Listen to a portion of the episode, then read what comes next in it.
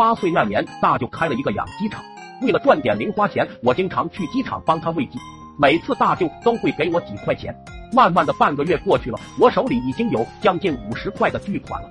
那时候我们班转来了一个城里的小孩，总是能拿出一些稀奇古怪、我们没见过的东西。班里的小姑娘都喜欢围着他转。有一次，他带过来一个方方正正的塑料包装的东西，据说是气球，打开之后滑滑的，还香香的，吹起来的形状也特别新奇，跟我们平常玩的气球一点也不一样，质量特别好，怎么吹都不会破。但问他是在哪里买的，却是支支吾吾说不出来。不过这可难不倒小爷我，毕竟我现在手里可是有五十块巨款呢。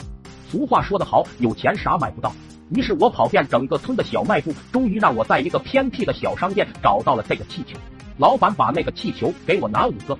我来到小商店，趾高气扬的喊着。老板叼着根烟，斜了我一眼。杜思思十块一盒。嘿，嘿，原本最多打算三块，没想到要十块。但话已经说出去了，不能丢了我有钱的气质。装起来！我掏出全部家当五十块，拍在柜台上。老板见状，嘴里的烟都掉了出来，忙用手去接，却被烫的一声。谁让你来买的？老板一边拿出气球，一边试探性的问我。我则是一脸骄傲，故意提高了分贝。我自己玩不行吗？最后我故意找老板要了个透明袋子装气球，在老板接近石化的目光中走。我想老板应该是没见过这么有钱的小孩。才会如此表情吧？还别说，做有钱人的感觉还真爽。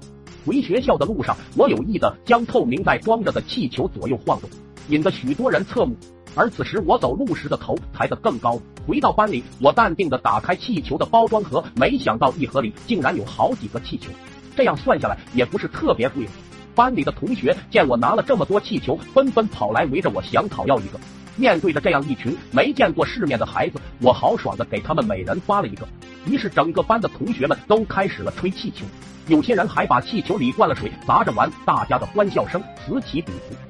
然而快乐的时光总是短暂的，上课铃突然响起，大家被气球的喜悦冲昏了头脑，都没听见。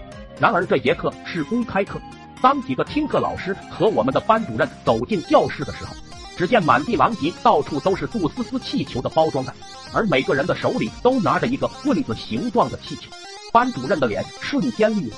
作为罪魁祸首的我，当天就被叫了家长，停课一星期，回家反省。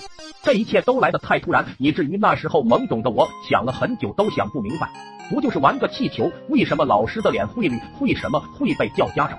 为什么我会被老爹打的一个星期都下不了床？这到底是为什么？